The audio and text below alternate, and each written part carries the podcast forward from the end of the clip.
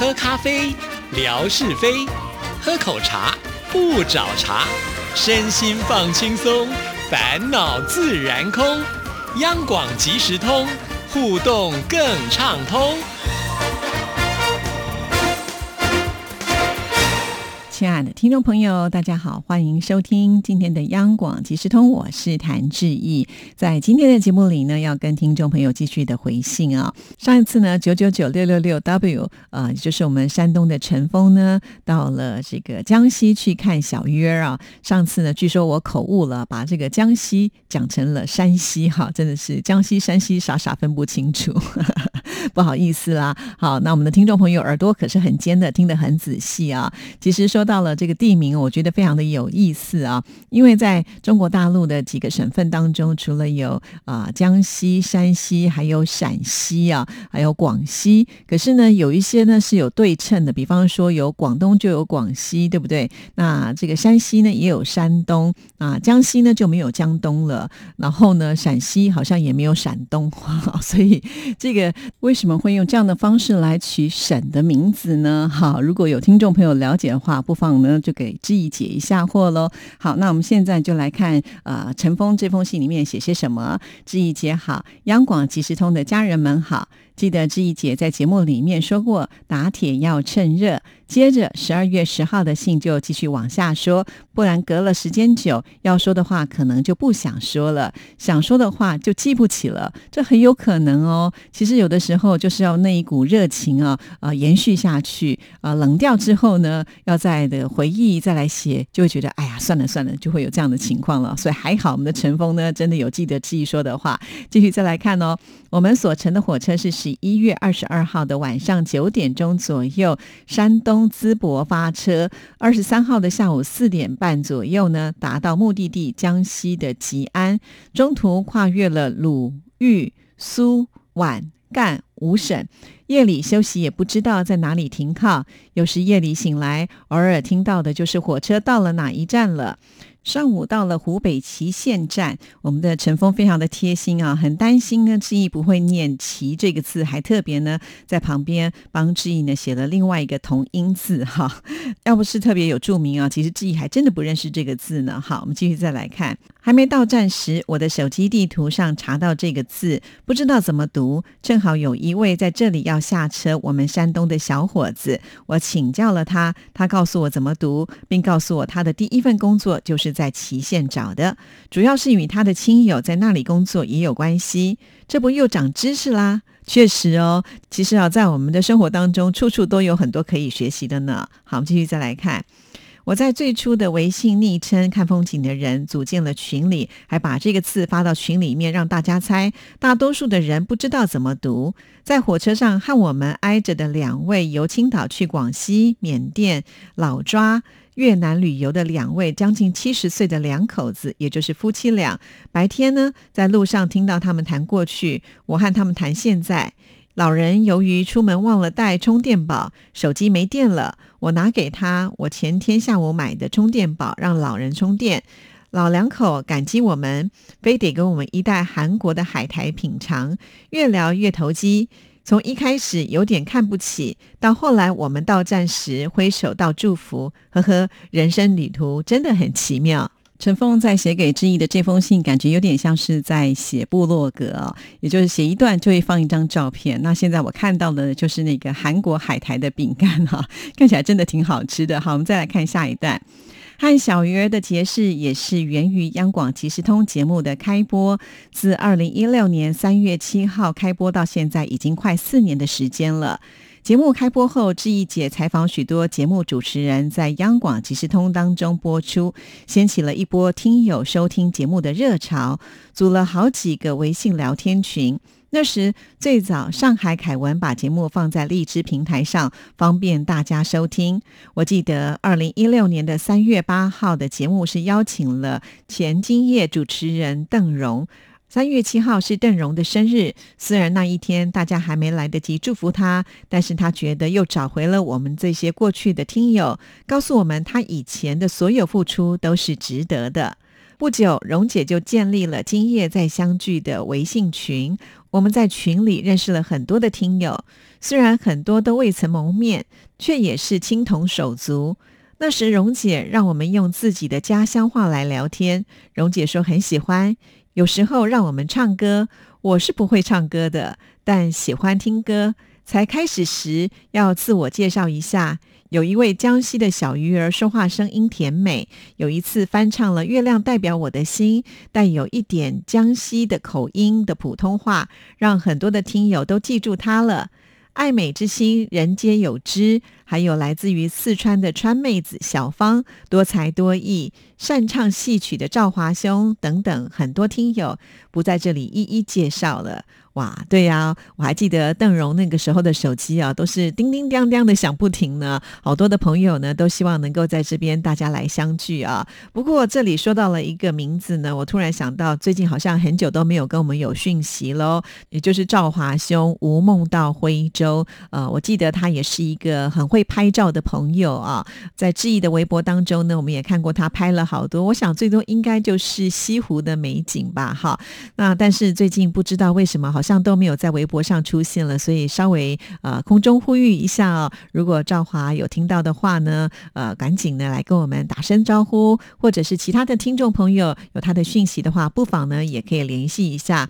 那既然点名了，我就继续再点一下小芳好了。那小芳最近好像也比较少看到哈。这两位呢，都是我在去年苏州的时候见到面的，我们一起逛了寒山寺啊。呃，对两位印象都非常的深刻，也希望呢，呃，有机会的话，呃，不忙就多多的回到我们央广骑士通的行列，或者是在志毅的微博上呢来跟我们打声招呼喽。好，那我们再来看下一段。都是为了家庭，在外面打拼实属不易，在群里聊聊天，分享一下美食美景，减轻一下压力，不亦乐乎。小鱼儿有的时候会在群里分享他家乡的美景，有一次分享了赣南脐橙，以前只是听说过很好吃，便让他帮忙。他在托别人买了二十斤的脐橙，没有想到三天快递就到家了。真的是我们这一代人赶上好时代，好有福气呀！对哈，其实大陆呢真的是幅员辽阔哈，所以很多地方其实吃的东西都会不一样啊。这里有产，那边不一定会有。但是我们现在在各省都有好朋友的话，其实可以帮忙互相呃，就是购买一下啦，然后呢再寄过去也很方便的啊。所以我觉得这真是一个好大的家族的概念哈。对我们是大户人家哎，都好啊。好，再来看下一段。我以前在群里经常发一些蘑菇图片、烹饪的菜、酿的酵素啦，大家觉得我好厉害。其实我就觉得自己上的学少，只能自己不断的学习来补强自己的不足。那时读初中时，就抱着学以致用的理念来读的。所以当时应该学的就是这方面的相关的专业知识吧，真的很厉害。如果我没有记错的话，好像呢有一次陈峰呢收到就是志平所寄出的礼物的那一天，刚好呢就成为自己呃呃工作的里面的厂长嘛哈。然后还记得我收到信的时候，看到陈峰说呃双喜临门哈，所以其实真的是很厉害啊啊！每一个人呢站在自己的工作岗位上，把事情做到最好，这个世界就太完美了。好，那我们再来看下一段。这次有机会来到江西，从地图上看了一下，出差的井冈山国家农业科技园离小鱼儿的家乡比较近，看看抽个时间去见一下他。本来我内心计划的是我们两个一块去，只是呢，我的对象不习惯这里的饮食，在了一个星期就要回山东，正好那一天是阴天，有点冷，只是在科技园里看了菊花展。我只好给他订好票，自己赶回去了。一来到江西，就发讯息给小鱼儿，说去时早点跟他说一声，好去火车站接我。来到这里第四天，也就是十一月二十七号，网上传来了台湾三十五岁的艺人高以翔，因为工作过劳，在录浙江卫视的真人秀节目《追我吧》，发生心脏骤停，经医护人员的抢救无效去世。心地善良的小鱼儿看到这个消息，也去追了，遇见王沥川了。在这边可能要稍微跟听众朋友解释一下啊，这个遇见王沥川呢，也就是高以翔他所主演的电视剧啊。好，我们继续再回到这封信。以前我也没怎么关注高以翔，但是在网上看到了饰演谢小秋的大陆演员焦俊艳的微博，对高以翔的不幸离世写了一篇微博文章。那陈峰很细心啊，还特别呢就截图了焦俊艳的微博给志毅看啊。其实小鱼儿私底下也跟志毅就是透过私讯有提。到啊，以前他其实对高以翔也不是那么的熟悉，但是后来才知道高以翔他平常做人是多么的和善啊，居然碰到像这样子的一个不幸的消息，其实他心里是非常难过的。关心高以翔的朋友们都知道，十五号呢他已经举行了告别式，现在是长眠在就是新北市金山的金宝山的墓园呢。呃，其实有很多的粉丝们都非常的不舍，但是我相信也因为这件事情，大家应该会比较开始注重就是演艺圈的过劳的问题啊。呃，希望不要有下一个这种不幸的事情再发生了。好，那我们继续呢，再来看下一段。现在也不记得是哪天在网络上订好要去小鱼儿家乡的火车票、酒店、客房了。早就问好小鱼儿是不是在十二月七号跟八号休班，把我订票的讯息发给他。我也出差到这里，负责经理提前打了个招呼，把工作赶了一下。然后信到这里就断了。其实我不太清楚是不是有写完，可是我又收到了一封信，好像是衔接的前面吧。哈，第二天早上，小鱼儿锻炼完身体，又到酒店客房去接我。想不到的是，竟然给我带了一大箱的赣南脐橙。我说直接在附近找快递好了，是不是？我收了礼物也不说一声谢谢？那当然要说喽。之后小鱼儿带我去吃早餐，吃完早餐后呢，带我去长征园广场纪念馆去参观。一些具体的景点名字我还记得不那么准，看看只能让小鱼儿来介绍一下喽。好，信到这里就告一个段落了。显然呢是想要把这个棒子呢交给小鱼儿，希望小鱼儿呢来帮忙呃接续后面的内容啊。不管怎么样，在这里也要谢谢小鱼儿啊，尽地主之谊。我知道小鱼儿呢呃因为在做菜的时候切伤了手，其实画了好大一个口，流了不少的血哈。但是呢还是执意的要去火车站呢接陈峰啊，买了这个伴手礼啊，当地的名产让陈峰带回去，而且还带他去玩哦，所以非常的谢。谢小鱼儿这么的用心招呼我们的好朋友啊，那也要谢谢陈峰呢，也能够就是安排像这样子的一趟呢拜访之旅哈，让听众跟听众朋友之间的情感呢更密集的联系在一起。好，那谢谢你们这个温暖的故事呢，希望不是到这边结束哈，是从现在呢继续再开始，希望在未来有更多更美好的交流哦。好，那我们接下来呢就要来看下一封信件啊，这是陕西的郭慧明所写来。的志毅老师您，好时间过得真快，眨眼的时间又到了年底。作为央广即时通一位忠实的听众。向央广 RTI 全体工作者送上最诚挚的敬意，感谢央广 RTI 为我们广大的听众朋友提供了这么精彩夺目的广播，使广播的文化得到了创新传递和发展。二零二零年的钟声即将敲响，让我们共同祝贺新年的到来，召唤对新年的祈福，回忆过去广播在一代代成长的印记，祝福新年安康。看到这这封信呢，就深深的感受到，哎，真的哦，一年就要过去了。那听众朋友呢，趁这个机会，好像呢，就是在年终的时候，呃，总是一定要跟好朋友来一段温馨的对话，哈，这种感觉真的很温暖。谢谢慧敏，我们再来看下一段。子鼠开天，鼠兆丰年，年终岁尾，一个神奇的时空转换之际，转换着我们的心灵对未来的无限憧憬。这是时代所赋予我们的期望，也是寄托我遐想着新年那幸福之门，挥挥手告别昨日的往事。不带有一丝的忧愁，未来的道路无限宽广。央广即时通里的故事、音乐和歌曲像小河潺潺流水，有着清晨露珠的清澈，有着色一般的朦胧。听着它，就会让您进入到心境如梦的境界。哇哦，形容的真好哈！我真的希望我们有这么棒。谢谢慧明了。好，我们再来看下一段。宁静的夜晚，月牙弯弯，柔柔的月光带我深深的思念。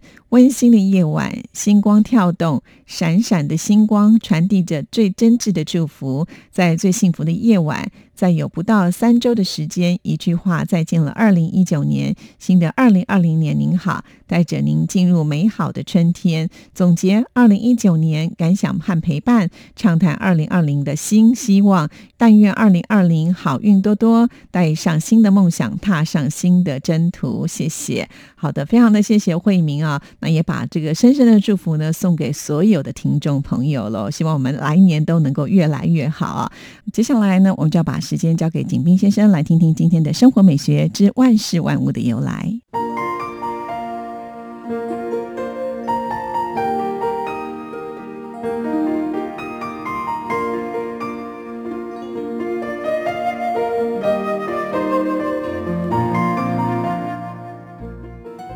亲爱的朋友，你们好。央广即时通，爱在我心中。刨根问底，探究万事的来龙去脉，追本溯源，了解万物背后的故事。欢迎您收听《万事万物的由来》，我是您的朋友景斌。今天我们说说锁链。人们骑自行车时，由链条带动两个齿轮进行运转。在停放自行车的时候，往往会用一种链条锁把车锁上。那么，锁链是怎么来的呢？在美索不达米亚的一座坟墓中，发现了一条最早的锁链，距今四千五百多年。在埃及古墓中，也发现了带锁链的囚犯。圣经中关于首饰链的记载表明，公元前一千年以前。锁链在中东地区已经很普遍。古代大部分锁链似乎是用青铜而不是铁制造的，铁受到张力会伸长。直到19世纪硬度较大的锻铁问世以后，铁才被广泛用于锁链生产。罗马帝国时期，锁链被用来泊船、监禁奴隶、控制牲口。绑箱子、吊油灯和炊具。十八世纪，锁链开始为机器和各种工业生产设备所使用。一八零一年，詹姆斯·冯利在宾夕法尼亚州的联合镇用锁链建了一座吊桥。十九世纪早期，英国的塞缪尔·布朗发明一种锚链，并被广泛应用。链当锁链。每一节链上有一个很短的销字，既可以增加重量和结实程度，也能有效避免锁链结成疙瘩。一八六四年，詹姆斯·史莱特在英国申请了主动链专利。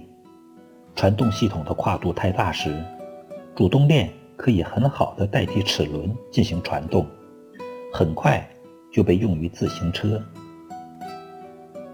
亲爱的朋友。感谢您收听《万事万物的由来》，支持谭志毅，你的心情最美丽。再见。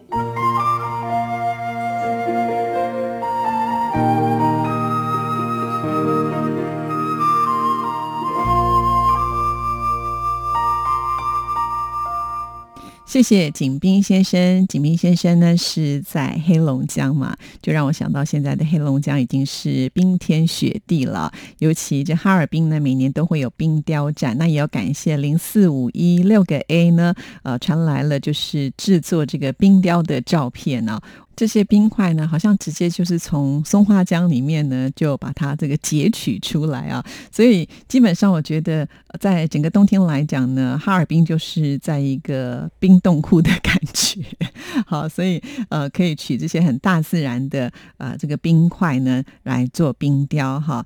那其实，在制作的过程当中，看到用了很多那种大型的吊车啊，确实要运送冰块不是那么的容易啊。稍微有点闪失，可能冰块呢就会有破损啊。那这样子可能就没有办法制作出最想要或者最漂亮的冰雕。而且，这个冰雕真的做的都是太神奇了。我虽然没有亲自去感受，但是每次看到这些照片的时候，都觉得真的是太美啊。有朝一日真的要来感受一下，就是呃这个冰雕展的魅力啊。好，那另外呢，我也会想到说，哎，像这个气。气温会慢慢的变化啊，稍微回暖的时候，是不是冰雕就会开始融化了呢？